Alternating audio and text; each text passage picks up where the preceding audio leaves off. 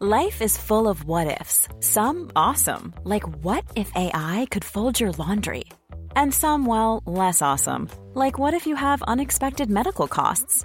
United Healthcare can help get you covered with Health Protector Guard fixed indemnity insurance plans. They supplement your primary plan to help you manage out of pocket costs. No deductibles, no enrollment periods, and especially no more what ifs. Visit uh1.com to find the Health Protector Guard plan for you. Bonjour, c'est Zoé de Louis. Vous avez peut-être déjà entendu l'expression quand l'appétit va, tout va. On devrait peut-être plutôt dire quand le ventre va, tout va. Et oui, votre bien-être digestif a un impact direct sur votre bien-être global. Activia, notre sponsor en ce moment, accompagne depuis plus de 35 ans les Français à prendre soin de leur bien-être digestif. Leurs produits sont toujours aussi bons et vous accompagnent maintenant sur trois actions ciblées, soutien du métabolisme, actif à l'intérieur et apport de nutriments. Parmi les nombreuses gammes, vous trouverez forcément votre préféré pour vous accompagner à tout moment de la journée. Merci Activia pour leur soutien et bonne écoute. Activia contient des ferments du yaourt qui sont des probiotiques. Ils vous aident à digérer le lactose du produit en cas de difficulté à le digérer. Activia est source de calcium et de protéines. Le calcium contribue au fonctionnement normal des enzymes digestives et à un métabolisme énergétique normal. Louis.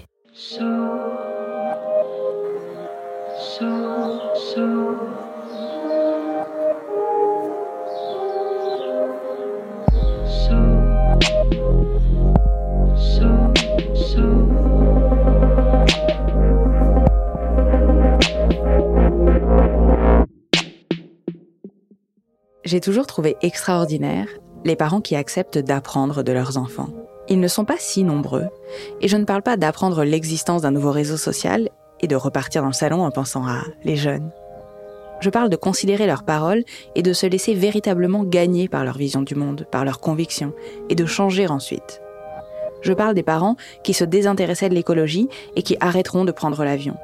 De ceux qui se faisaient une fête de manger une côte de bœuf le dimanche et apprendront à frire du tofu de ceux qui étaient aveugles à certaines oppressions et se mettront à les voir, grâce à leurs enfants. Cela dit à la fois une malléabilité intellectuelle, mais aussi la possibilité d'un monde dans lequel les hiérarchies des apprentissages disparaissent. Un monde dans lequel il ne faut pas un titre, parent, pour être légitimé dans son savoir. Aujourd'hui dans Passage, une histoire de transmission et de circulation du savoir. Une histoire qui comprend des passages évoquant la sexualité. Un épisode signé Pauline Verdusier.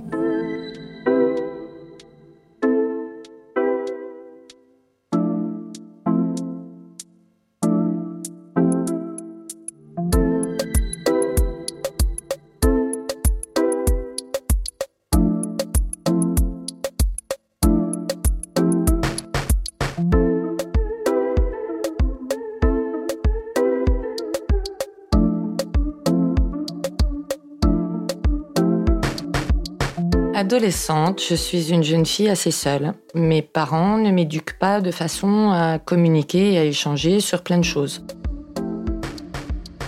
J'ai 14 ans et euh, je me souviens avoir très mal au ventre et euh, je vais aux toilettes et là je m'aperçois que ma foi j'ai du sang entre les jambes et je pense que j'ai un cancer parce que je ne sais pas ce que c'est. Et j'ai peur, j'ai peur parce que je vais mourir tout simplement. Et je raconte ça à ma copine qui m'accompagne et ma copine me dit, elle se moque de moi, quoi. elle me dit, mais non, en fait, t'as tes règles. Et moi, je sais même pas ce que c'est que d'avoir mes règles.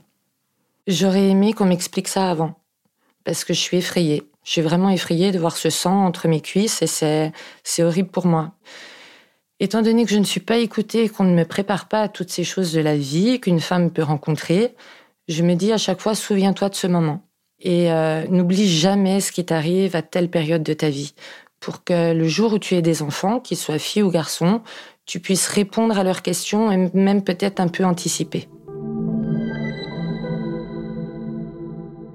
Jeune fille, je veux absolument créer ma famille.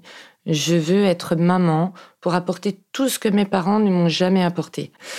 Donc j'ai 20 ans et euh, je fais ce test de grossesse. Et là, euh, je le savais déjà au fond de moi, je suis enceinte, je le sais. Je fais les tests et je vois le gynéco. Le gynéco regarde si on peut voir euh, ben, si j'ai une petite fille ou un petit garçon dans mon ventre. Il me dit que c'est une petite fille et là, je suis très très heureuse d'avoir une petite fille. L'arrivée de Mina dans ma vie, c'est c'est ma naissance. J'étais l'enfant de deux adultes.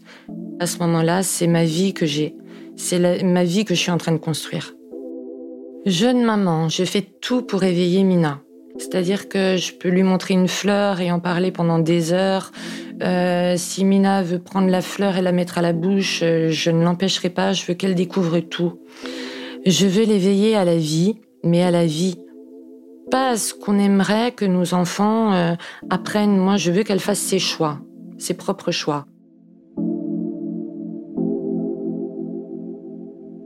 J'ai 4 ans et je vois ma mère passer l'aspirateur avec ses grands talons hauts. Ses talons qui font clac clac clac, qui se mêlent au bruit de l'aspirateur. Je la vois telle une pin-up. J'aime prendre soin de moi depuis toujours. Je suis très très coquette. Néanmoins, je suis euh, très manuelle. Donc, euh, de mes journées, je peux euh, tondre, m'occuper de mon extérieur, en même temps être là pour Mina, en même temps avoir fait un bon petit repas pour mon mari quand il rentre le soir et être à nouveau pomponné. J'ai l'impression que c'est mon devoir. Très tôt, Mina apprend avec moi l'indépendance et je n'ai pas à, être derrière elle tout le temps. Elle apprend à se laver toute seule, elle prend des douches toute seule. De ce fait, elle apprend l'autonomie. Et euh, je suis là dans la salle de bain elle est toute seule sous la douche. Je suis là juste pour l'aider si elle a besoin de se rincer les cheveux ou, de lui demander si elle s'est bien frotter ses petits pieds. Et je la laisse se gérer là-dessus. Je fais attention à ce qu'elle soit bien propre, bien sûr, mais je la laisse découvrir son corps aussi sous la douche. J'ai besoin que Mina sente vraiment que son corps lui appartient. Quand Mina rentre au collège, sa façon de s'habiller commence à changer. Donc je redécouvre Mina qui devient euh, une jeune fille. Et euh, elle part en cours avec des pulls qui lui descendent jusqu'en bas des cuisses. Et donc je lui demande, je lui demande si elle a un problème avec son corps, je lui demande si euh, elle ne se trouve pas jolie parce que vraiment moi je la trouve à croquer et qu'est-ce qui peut se passer? Est-ce que c'est la mode en ce moment de s'habiller comme ça? Et puis euh, à force de la questionner, elle me dit que le regard des garçons la gêne énormément. Je remarque que beaucoup de garçons me matent. Très clairement, ils regardent mes fesses. J'entends beaucoup de bruit de couloir. Regardez les fesses de Mina. Elle a des bonnes fesses. Mina, elle est bonne. Et ça me dérange. Je demande aussi qu'est-ce que ça veut dire à ma mère d'être bonne. Et elle m'explique euh, que c'est souvent finalement les hommes qui disent ça des, autres personnes pour dire euh, elle me fait envie sexuellement. Et ça, ça me dégoûte. Ça me dégoûte parce que je me dis, mince, je suis une adolescente, je suis encore un bébé. Je veux dire, je joue encore à la poupée au collège. J'ai pas envie qu'on me sexualise. Alors je lui explique, je lui explique ce que c'est que les garçons, comment ils sont, et à la limite, je lui dis même que c'est normal qu'il lui regarde les fesses. Euh, je me revois encore lui dire ça. J'en ai presque honte maintenant. Mais je dis oui, c'est comme ça, les garçons, ils aiment bien regarder les fesses des filles. Mais quand elle me l'explique, je comprends que ces regards-là sont plus rabaissants qu'encourageants. Et là, ma mère m'explique que ce n'est pas à moi de me cacher, en fait. C'est aux garçons d'arrêter de m'embêter. Parce que je n'ai pas à plaire à, je n'ai à plaire à personne, en fait. Et ça, ça me fait plaisir. J'ai toujours besoin de ces grands pulls noirs, comme si c'était la cape magique d'Harry Potter. En fait, vraiment, je, je me sens mieux, je me sens protégée par ces grands pulls noirs et ces grandes robes qui cachent mes formes, mes nouvelles formes en plus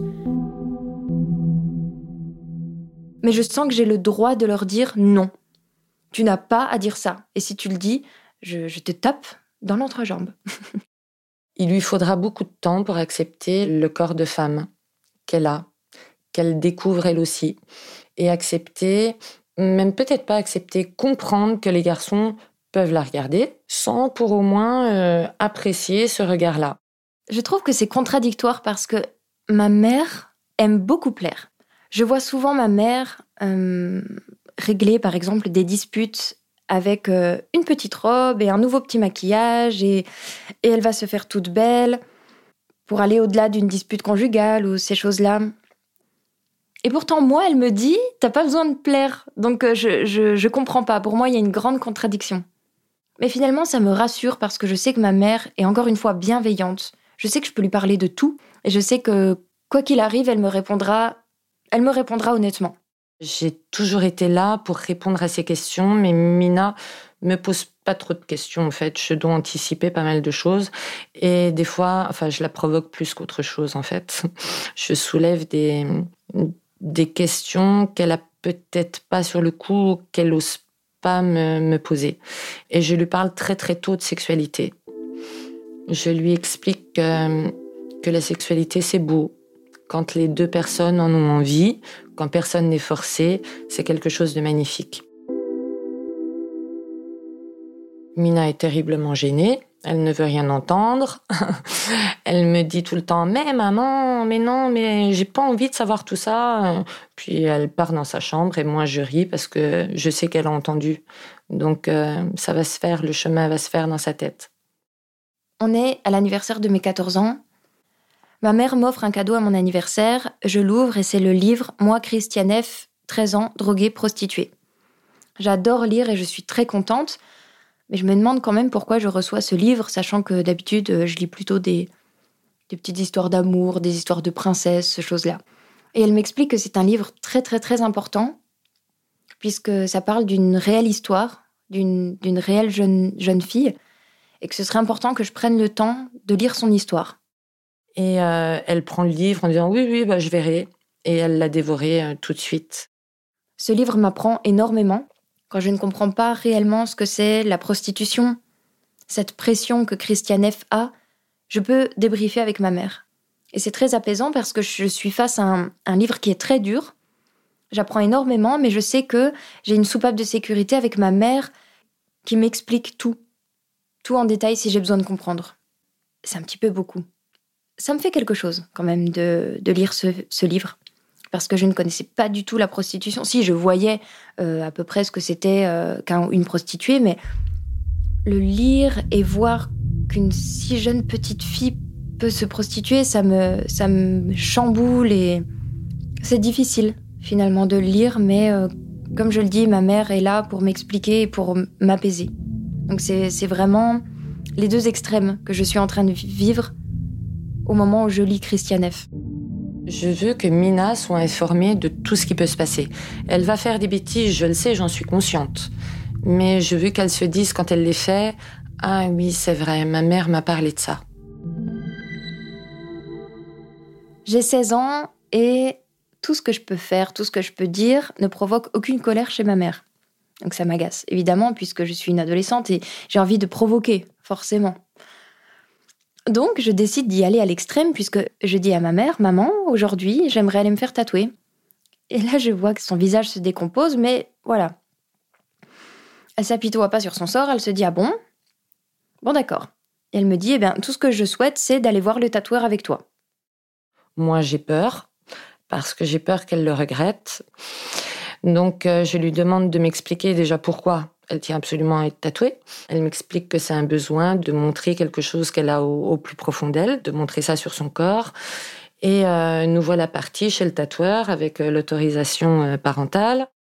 Moi, je suis un peu tremblante parce que franchement, j'avais pas du tout d'idée de tatouage et je disais ça juste pour qu'elle me dise non. Mais bon, du coup, je prends un tatouage, un salon de tatouage au pif. On y va, on s'y rend, on prend rendez-vous. Et même le tatoueur me demande ce que je veux faire et honnêtement, j'en ai aucune idée. Je sais juste que j'adore les insectes, donc je lui dis que je veux me faire tatouer un insecte, voilà, dans le dos. Il me dit de revenir dans une semaine. Une semaine plus tard, on est à ce rendez-vous chez le tatoueur et pareil, ma mère, toujours dans le soutien. Vas-y ma fille, tu veux te faire tatouer, t'es sûre, t'as bien réfléchi Moi, oui, oui, oui, oui, pas de souci. Bon bah écoute, je t'accompagne, je suis là, hein, t'as vu, je suis là. L'autorisation signée de ma mère en main, je vais chez le tatoueur. J'attends. Et là, il me montre l'insecte. C'était horrible. Ce dessin était ignoble. C'était glauque euh, à souhait. Enfin bon, bref. Voilà, donc je me démonte pas. Je vois ma mère qui est là, dans le canapé, euh, en plein soutien. Et bon, bah, je, m'installe sur cette table glauque du tatoueur et j'enlève mon pull et il met le calque de l'insecte absolument ignoble sur mon dos. Je vois ma mère qui est OK. et là, le tatoueur me montre en fait le dessin grâce à un miroir et je recule et je dis ah non non non je veux pas ça sur mon corps et là le tatoueur dit pardon donc il s'énerve et ma mère se lève et elle dit maintenant ça suffit ma fille elle a dit non vous enlevez vos mains de ma fille et stop, on y va. Le tatoueur est dépité. il dit que c'est la première fois qu'on lui fait ça. Et moi, je regarde ma fille qui est déterminée à ne plus vouloir de ce tatouage parce que c'est pas du tout ce qu'elle a demandé. Et encore une fois, je suis super fière d'elle parce qu'elle a osé dire non et elle le laisse comme ça en plan. Et on prend nos clics et nos claques et on s'en va. Je me sens apaisée. Je me sens aussi euh, assez forte finalement d'avoir dit non parce que je, suis impressionnée par le tatoueur quand même. Hein. Et c'est aussi la première fois que j'entends ma mère dire non de façon si distincte et pour moi. Et ça me fait trop plaisir. C'est le meilleur cadeau qu'elle pouvait me faire. C'est à moi qu'elle a fait cadeau de cette expérience. Et de cette expérience, j'ai vu que ma fille pouvait dire non. Au collège, avec mes copines, quand je parle de ma mère, elles sont toutes là, oh Mina, t'as trop de chance, j'aimerais trop avoir une mère comme toi, je pourrais lui dire trop de choses. Et quand elles, elles me parlent de leur mère, je les envie. Je me dis, waouh, leur maman leur dit non, il y a des limites, il y a des règles. Je dis pas que j'en ai aucune, mais en tout cas, elles sont plus floues. Je ne lui dis pas de ne pas faire les choses. Je l'ouvre à, à réfléchir. Je suis une adulte euh, qui accompagne. Je suis pas là pour, euh, pour l'empêcher. J'ai 16 ans et j'aimerais inviter mon petit copain à la maison. Ça fait quelques années qu'on est ensemble avec euh, ce petit chéri. Et j'en parle à ma mère. Je lui dis Maman, j'aimerais que mon amoureux vienne à la maison mercredi après les cours. Est-ce que c'est possible? Elle me dit oui. Et puis, euh, elle sent qu'il va y avoir quelque chose de spécial ce mercredi après-midi. Et elle rajoute Tu sais, sache que tu as le droit de dire non à n'importe quel moment.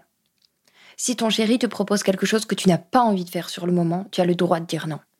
Si au début tu avais envie et même après la pénétration tu n'as plus envie, tu as le droit de dire non. Dans tous les cas, il doit s'arrêter. Non, c'est non. Il faut que tu te sentes absolument 100% sûr de vouloir le faire et surtout que tu aies envie de le faire, sinon ce sera un mauvais souvenir. Et grâce à elle, cette première fois, c'est très bien passé parce que j'avais envie de le faire parce que je me suis dit, ma mère m'a dit que j'avais le droit de dire non. C'est vrai, j'ai le droit de dire non. Ma mère ne connaît effectivement pas encore le féminisme et finalement, elle m'inculque quelques règles de base, en fait, des, des valeurs féministes déjà, dont le consentement, le droit de dire non. Ce que je partage avec euh, Mina depuis le début, une complicité, c'est très très beau parce qu'on est vraiment deux filles et j'ai envie de l'aider dans sa vie de femme future.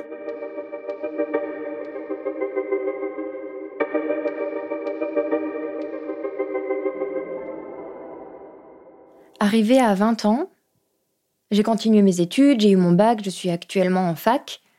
Et hum, j'ai effectué quelques voyages euh, toute seule ou avec des amis déjà, et je me rends compte que ça me, ça me comble de bonheur. Et je me dis, bah écoute Mina, pourquoi tu partirais pas avec un sac à dos? Et je vais vers ma mère et je lui dis, écoute, euh, voilà, tel mois, je vais aller en Russie, à Moscou. J'ai peur pour Mina à ce moment-là quand elle part en voyage. J'ai peur parce que moi, j'ai jamais voyagé, j'ai jamais eu le courage même de prendre un billet d'avion. Là, je me dis que je me dis qu'elle assure grave, quoi. qu'elle elle sait que c'est pas juste prendre un billet, c'est c'est tout ce qui va avec. Moi, à ce moment-là, je me dis, mon Dieu, mais ma fille, elle ose faire des trucs que moi j'ai jamais fait. Mais pourquoi j'ai jamais fait ça? Pourquoi moi qui me dis euh, euh, assez cool, assez euh, ouverte, moi je l'ai jamais fait? ça m'ouvre beaucoup de portes même. J'ai envie après de faire comme elle. Je me dis que si ma fille a pu faire tout ça, moi aussi je pourrais le faire. J'ai 21 ans et j'écris de temps en temps des nouvelles. Donc du coup, je deviens rédactrice. Le travail se passe très bien jusqu'au moment où, à force de me documenter sur des choses euh, féministes, je fais la connaissance avec l'écriture inclusive. Je trouve que c'est une révolution. On révolutionne la langue française et c'est incroyable. L'écriture inclusive a été instaurée à la base parce que on trouve que l'on met trop le féminin entre parenthèses, que ce soit dans la vie, mais aussi dans la langue française. La preuve, par exemple, quand on dit ils ont été surpris, l'écriture inclusive va plutôt préférer dire elles ont été surprises avec un point, un point médian, c'est ce qu'on appelle, qui va séparer le S de ES. J'inclus cette écriture euh, dans mon travail. Le patron s'en rend compte et me dit Mais Mina, qu'est-ce que c'est que ça? Et là, il se moque de moi ouvertement et dit euh, Je refuse catégoriquement que tu écrives comme ça. Quand Mina est rédactrice, elle me parle de cette écriture inclusive. Donc elle me l'explique, je ne comprends toujours pas, mais je vois qu'elle se donne à fond là-dedans. Et malgré les critiques de tout le monde dans son travail, elle s'évertue à inclure cette écriture.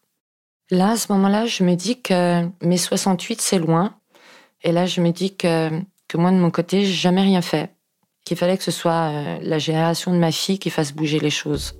Et je me dis qu'effectivement, effectivement, euh, ma mère s'est battue pour le droit de vote, s'est battue pour euh, l'avortement. Et aujourd'hui, c'est sa petite fille qui se bat pour beaucoup d'autres choses.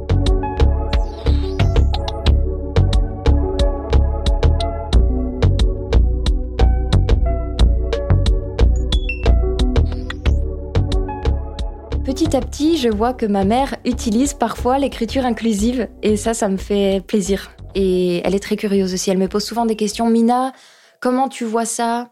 C'est toutes des petites questions qui commencent à émerger et je me sens très très fière d'elle. Mina a un travail dans lequel elle gagne bien sa vie. Elle est entourée de collègues, elle a une vie, euh, j'ai envie de dire, comme tout le monde, classique, euh, horaire de, bureau. Euh, mais néanmoins, je sens qu'elle est plus ou moins révoltée dans tout ce qu'elle fait. Elle s'épanouit pas. Elle, elle peut pas dire ce qu'elle a envie. je la vois qui pleure beaucoup et elle me dit il faut absolument que je trouve un autre travail. Je, je suis pas bien. Moi, je lui dis oui. Écoute, Mina, si tu veux changer de travail, moi je t'y encourage. En plus, tu es jeune, tu vas trouver autre chose et il faut absolument que tu sois épanouie dans ton travail, c'est important. Je décide de démissionner et je me mets à mon compte. À mes 25 ans, alors que je suis toujours rédactrice indépendante, je vois que parfois j'ai du mal à finir les fins de mois.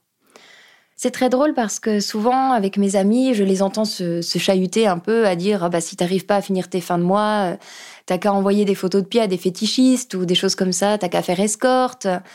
Je pense donc au travail du sexe. J'y pense de plus en plus régulièrement. Finalement, c'est un an après, j'ai 26 ans. Je décide de m'inscrire sur un site de fétichistes et je poste mon annonce. Bonjour, je m'appelle Mina et je peux vous vendre des photos de mes pieds, si vous voulez, si vous êtes fétichiste. Et finalement, beaucoup de fétichistes de pieds me, me contactent et souhaitent que je leur envoie des photos de mes pieds. Et c'est comme ça que j'ai pu arrondir quelques fins de mois. Après ça, je m'inscris sur Vente à culottes. C'est un site qui était principalement fait pour vendre ces petites culottes usagées à des personnes qui souhaitaient les recevoir. C'est comme ça aussi que je m'y mets, moi, à vendre des petites culottes usagées. J'entre comme ça dans le monde du travail du sexe.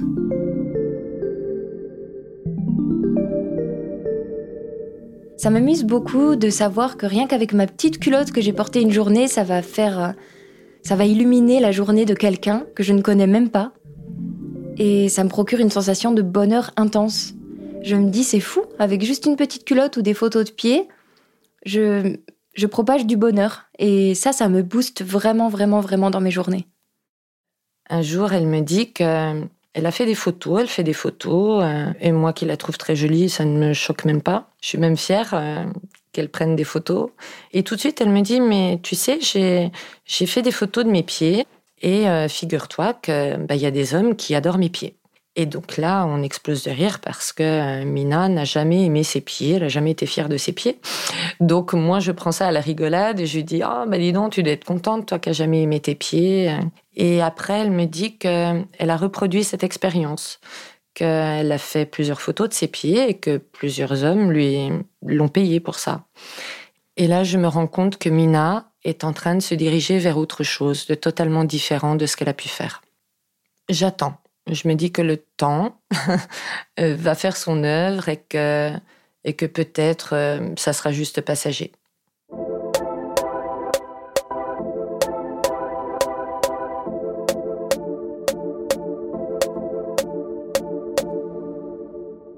Un jour, un client régulier qui me demandait souvent des photos de mes pieds me demande si je peux faire un show cam. Je ne sais absolument pas ce que c'est un show cam, donc je lui demande et il m'explique c'est euh, généralement sur Skype que, ça se passe. Je suis devant ma caméra, lui aussi, et je me touche. Ou alors euh, je montre mes pieds, ou je fais une petite danse, je fais un striptease. On peut vraiment faire tout ce qu'on veut face à la caméra, mais lui plus particulièrement souhaitait que je me masturbe en montrant mes pieds. J'hésite parce que franchement, je me suis jamais masturbée devant quelqu'un, encore moins un inconnu derrière une caméra. Mais hum, j'ai vraiment confiance en ce client et je me dis, à la base, il aimait mes pieds. Donc oui, effectivement, je peux peut-être lui montrer d'abord mes pieds et puis me toucher comme ça, peut-être en secret derrière mes pieds. Bon, je vais essayer. Je télécharge Skype, je télécharge euh, tout ce qu'il faut pour euh, faire une petite cam. C'est avec la petite caméra de mon MacBook Air que je diffuse la première fois. Et là, je vois le, jeune homme devant moi qui commence à se masturber en regardant mes pieds. Et finalement, c'est vrai que ça m'excite un petit peu, donc je commence à me toucher, mais j'ai les jambes croisées, je montre mes pieds. Et, le show devait durer 10 minutes. Et finalement, il dure 15 minutes. Je prends énormément de plaisir et je me masturbe comme ça devant lui, les jambes écartées, avec mes pieds en l'air. Et je vois qu'il est très heureux. Et ce show-là me donne vraiment goût à en refaire d'autres. À partir de ce moment-là, je me dis pourquoi pas Mina, pourquoi pas? Tu pourrais être cam girl. Et cam girl, c'est justement des jeunes femmes qui font des shows cam comme ça toute la journée ou toute la soirée euh, quand elles veulent. Mais en tout cas, c'est ce qu'elles font, particulièrement des shows cam comme je viens de faire. Je me dis mais Mina, fais-le.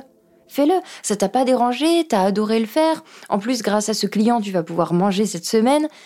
C'est incroyable. Donc je, je suis en train de me renseigner sur les tarifs, sur les caméras, oui, sur le matériel professionnel au final et, je me lance.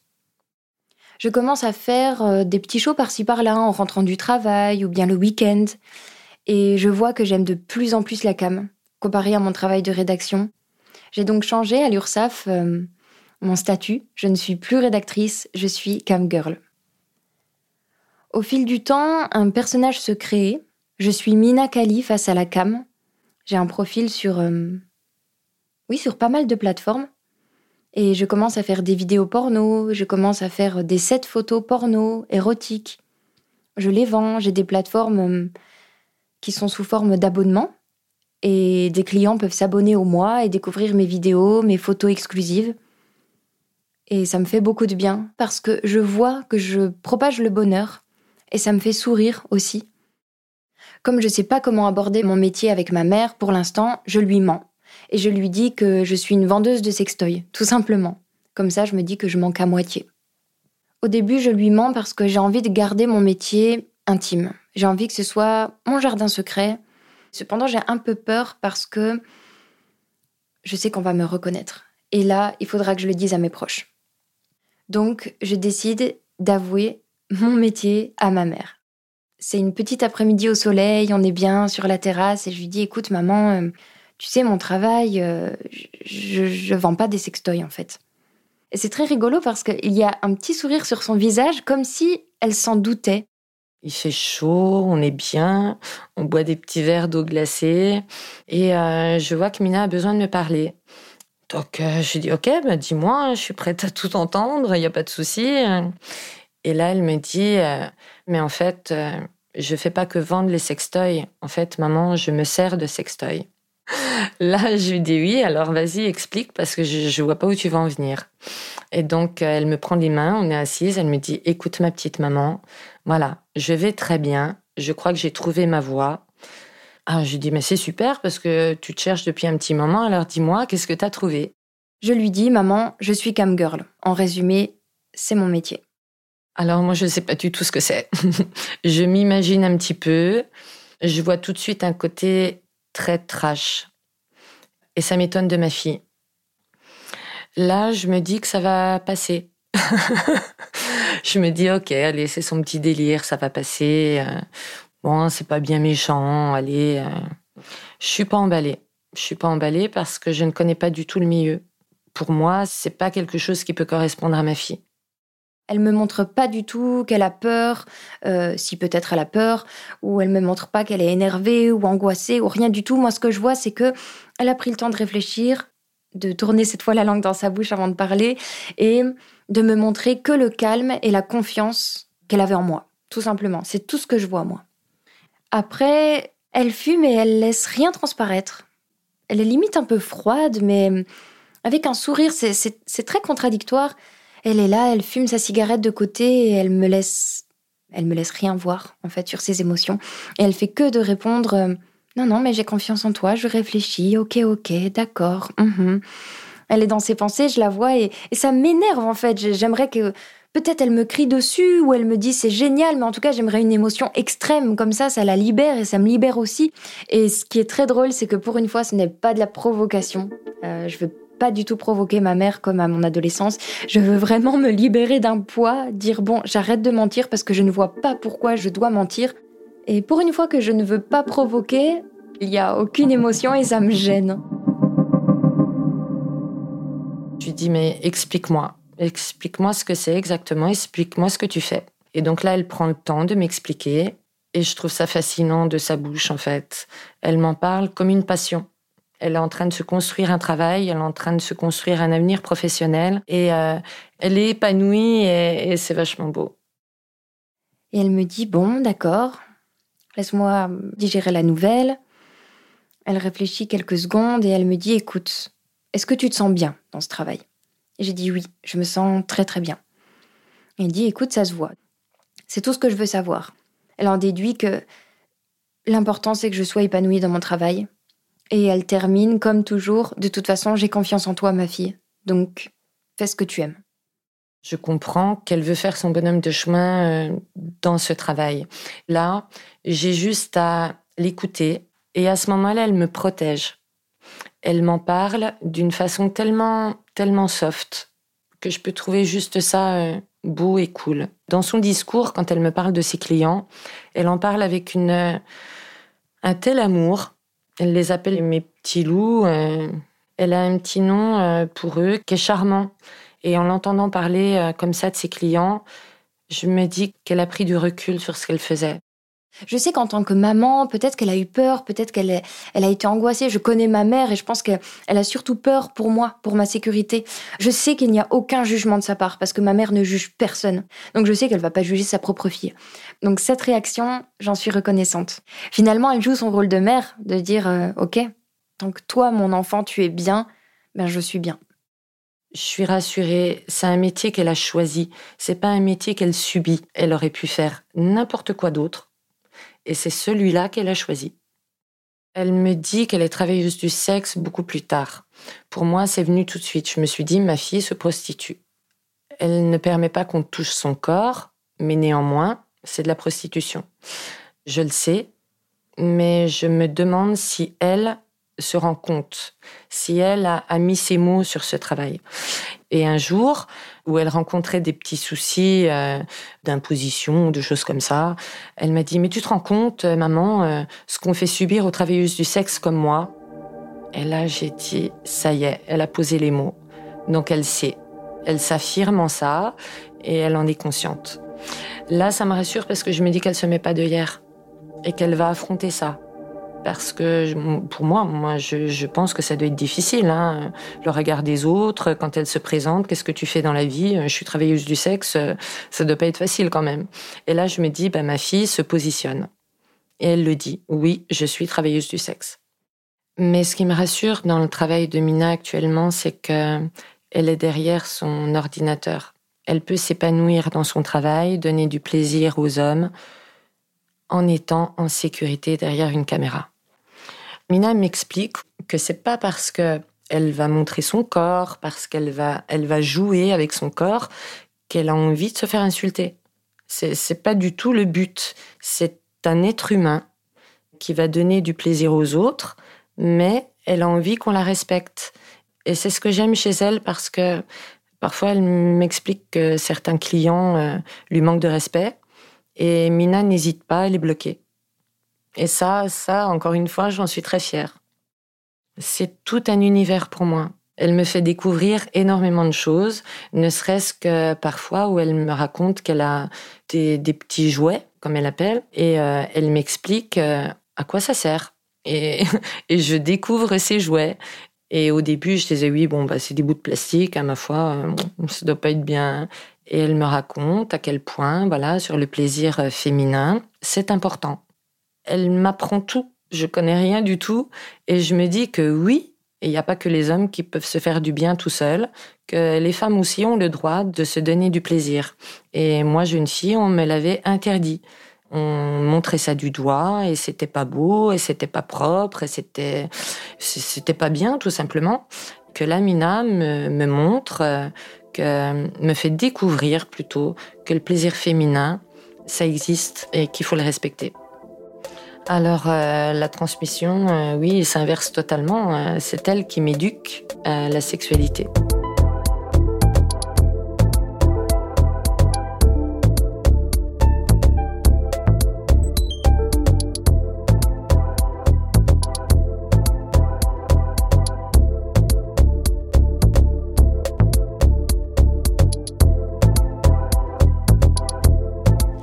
J'appelle ma mère en fin de journée et on parle, tout simplement comme si j'étais caissière ou, danseuse ou vendeuse et j'explique ma journée de travail comme, euh, comme n'importe qui. Et on peut parler comme ça. Alors évidemment, je vais pas dans les détails de mes pratiques, mais quelquefois je lui raconte oh ben mon client là, il était super gentil, il m'a demandé de faire ça. Euh, euh, j'ai appris ça aujourd'hui. On m'a acheté ce sextoy, je l'ai reçu. Et eh ben ça sert à ça. Je lui apprends aussi l'existence du squirt. Donc ça, c'est un mot anglais pour dire euh, l'éjaculation féminine. Elle ne connaît pas. Et ça me fait rire, elle me demande un peu plus euh, comment est-ce qu'on peut éjaculer en ayant un vagin. Euh, je lui explique qu'il y a différentes techniques, qu'il y a même des vidéos sur Internet qui montrent comment on peut faire un squirt. Et finalement, le soir, quand on fait un petit débrief, parfois, elle aussi apprend avec moi. À la fois, quand je lui raconte mes journées, quand je lui raconte tout ce qui se passe au niveau de mes collègues, des luttes euh, que l'on engage, je sens qu'elle devient un peu plus féministe. Avant, elle avait vraiment une vision de la femme qui devait plaire à son mari, qui devait faire le ménage pour que quand il rentre, bah, ce soit tout propre. Et elle commence à voilà me dire des choses comme euh, bah tu vois aujourd'hui je me suis fait plaisir, moi j'ai pensé à moi, je me suis fait un soin du visage et puis tu vois j'ai même pas fait le ménage. Et ça me fait sourire. Je vois que nos échanges mènent ma mère vers un chemin féministe et je trouve ça extraordinaire. J'essaye donc de lui apprendre tout ce que je peux, puisque je vois que ça prend. Par exemple, un jour, on est sur un parking et on descend de la voiture. Quelques personnes nous voient et ces personnes étaient des hommes, et ces hommes commencent à nous siffler. Je vois ma mère leur faire coucou avec un grand sourire, et moi je lui dis Mais non, maman, il faut pas leur faire un coucou. Ils viennent de nous siffler, c'est des gros dégueux. Et ma mère ne comprend pas sur le coup. Donc là, moi, pour le coup, je ne vois pas les choses de la même façon. Je me retourne et je regarde ces deux hommes et je leur fais un grand sourire, je leur dis bonjour et puis je leur dis ça vous a plu? Ouais ouais, ok super, bonne journée. Et on part comme ça. Et Mina me dit mais maman, mais tu te rends pas compte, mais pourquoi tu leur as parlé? Et là, Mina m'explique et me dit mais en fait c'est pas toi qui l'as klaxonné, c'est juste tes fesses. Est-ce que tu t'identifies à tes fesses en fait?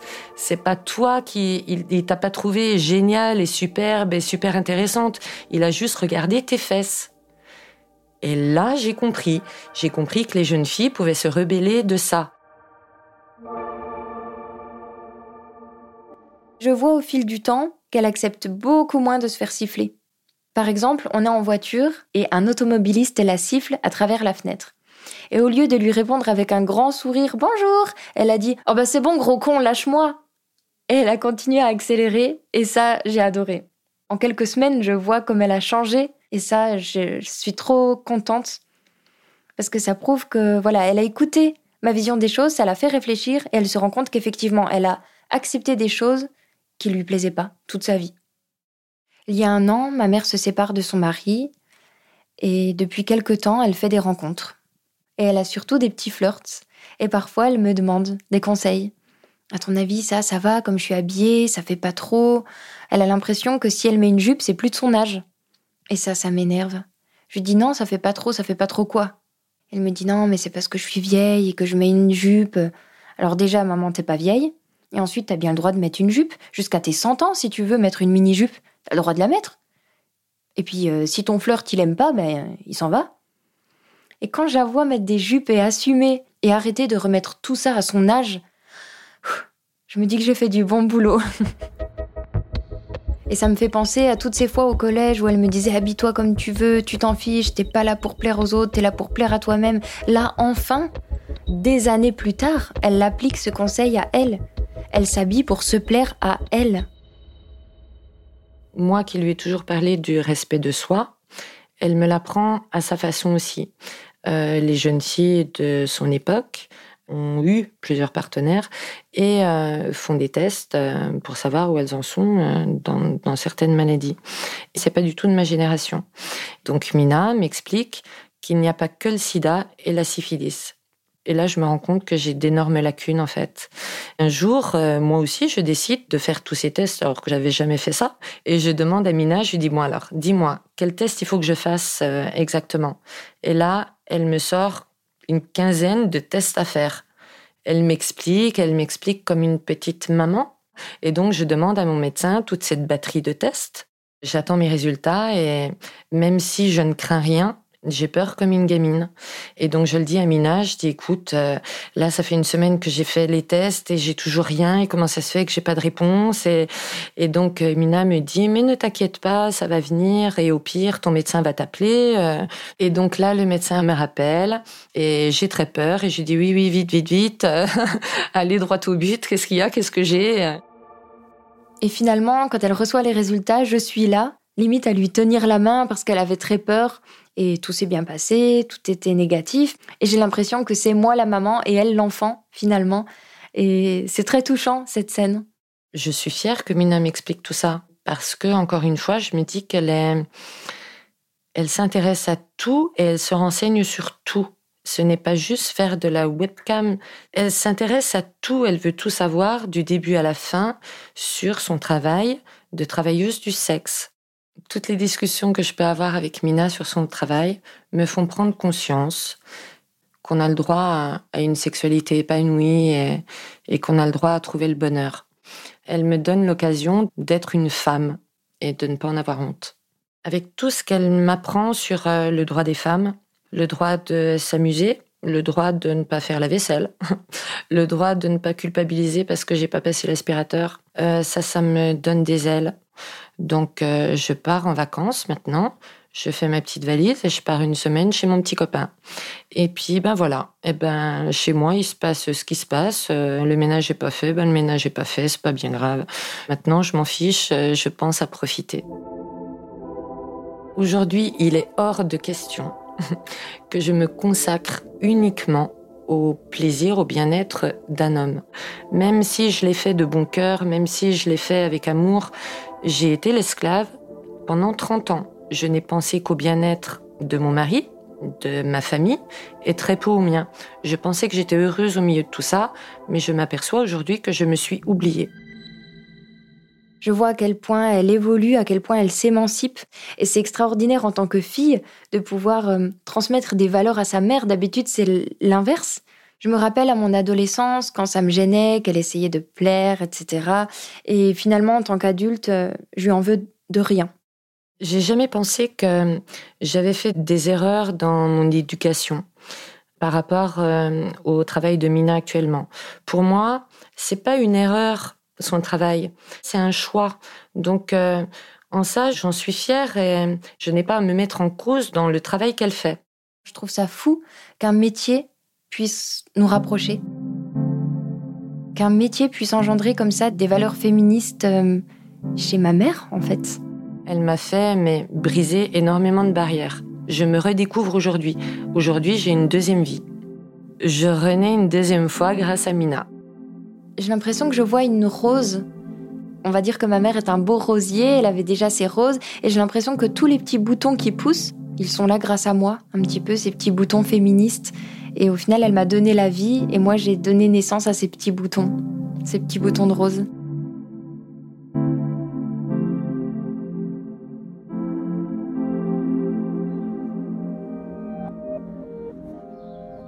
Cet épisode de passage a été tourné et monté par Pauline Verdusier sous la responsabilité éditoriale de Maureen Wilson.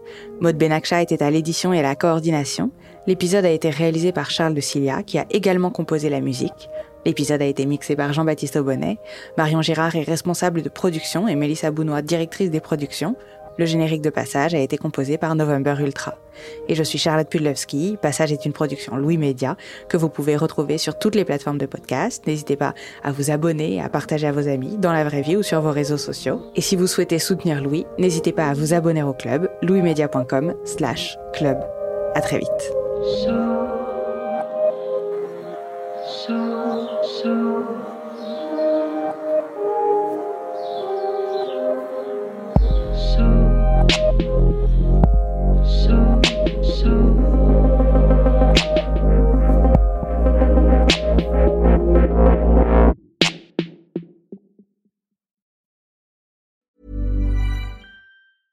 Brought to you by Lexus. Some things do more than their stated functions, because exceptional things inspire you to do exceptional things. To this select list, we add the all new Lexus GX. With its exceptional capability, you'll see possibilities you never knew existed, sending you far outside your comfort zone. But as much as the GX challenges you, it also spoils you. Its intuitive technology and luxurious features mean that wherever you go, you'll never go without. Live up to it. The all new Lexus GX. The Claude 3 model family from Anthropic is your one stop shop for enterprise AI.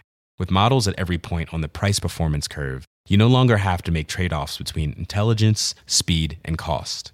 Claude 3 Opus sets new industry benchmarks for intelligence. Sonnet strikes the perfect balance between skills and speed. And Haiku is the fastest and lowest cost model in the market, perfectly designed for high volume, high speed use cases. Join the thousands of enterprises who trust Anthropic to keep them at the frontier. Visit anthropic.com slash Claude today.